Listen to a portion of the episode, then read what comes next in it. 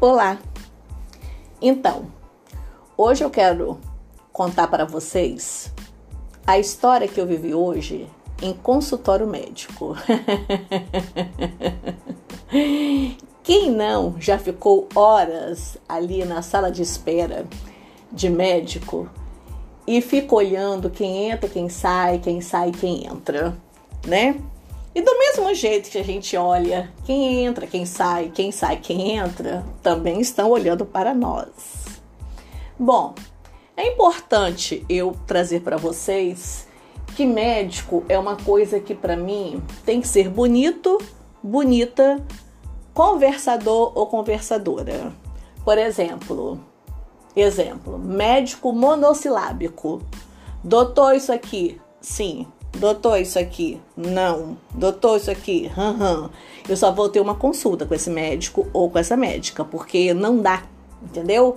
Porque quando eu vou ao médico, quando eu vou à médica, não é só uma questão de fazer uma consulta. É uma questão também de bater um papo. e eu tenho também uma máxima. Quando você vai ao médico, você vai para tratar da saúde, né? E ali ele vai te dar um remédio, ele vai olhar, se você tiver alguma questão, ele vai te acompanhar, ou ela vai te acompanhar.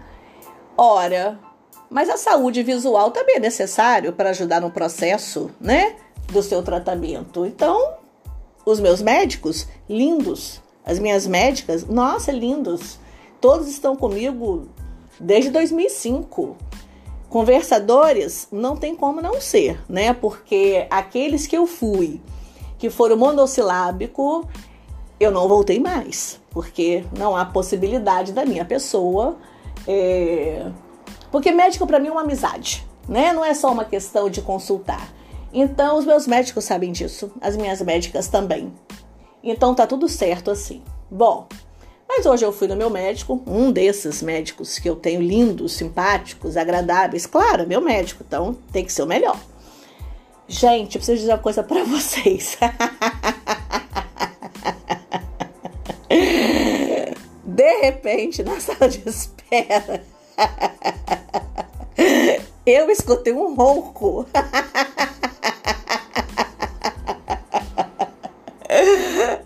Eu não estou exagerando. Era um ronco. Claro que eu,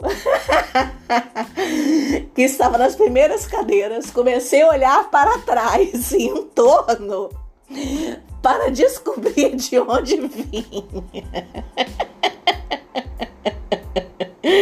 Havia uma senhora sentada, numa loura, num vestido vermelho, com uma máscara rosa com as pernas cruzadas, a cabeça caída. E roncando. Vocês não têm noção do que foi o meu exercício para virar para frente, trocar o olhar com as atendentes que também perceberam o fato ocorrido e continuar séria. Senhor, eu tive que levantar da cadeira e lá na atendente falar assim: vou ficar na varanda de fora. Qualquer coisa você me chama. Como ela me conhece, ela me disse: sim, pode ficar, que eu qualquer coisa eu vou lá fora e te chamo. E aí eu me retirei do recinto e fui para a varanda externa, porque não havia viabilidade, possibilidade. Porque. Pessoa também acordou, sabe? E tomou um susto. Mas não tinha jeito, ela voltava e dormia novamente. Para encerrar este assunto, né? Tô lá já chegando a minha hora de ser atendida. Vem uma senhorinha com uma calcinha listrada, uma blusinha pretinha, toda bonitinha, toda amarradinha, tu, tu, tu, tu, tu, tu, tu veio tomar água. Gente, quando eu olho para aquela senhora, ela tinha o quê no bumbum? Uma baita de uma etiqueta pendurada. que rolou em algum lugar que ela sentou. E eu fiquei no meu pensamento, Senhor, eu aviso, eu tiro, eu falo, eu fico na minha. Porque eu tenho essa questão, gente, eu devo me intrometer? Eu devo falar? É um ato de caridade eu anunciar para a pessoa que ela está com uma etiqueta ou deixo que alguém que está com ela vai ver? Bom, eu fiz a seguinte opção, deixei para o Senhor resolver, resolvi não falar nada da etiqueta e ela foi se dirigindo para onde estava os seus respectivos familiares, eles enxergaram a etiqueta e tiraram. Bem, histórias de consultório. Beijos.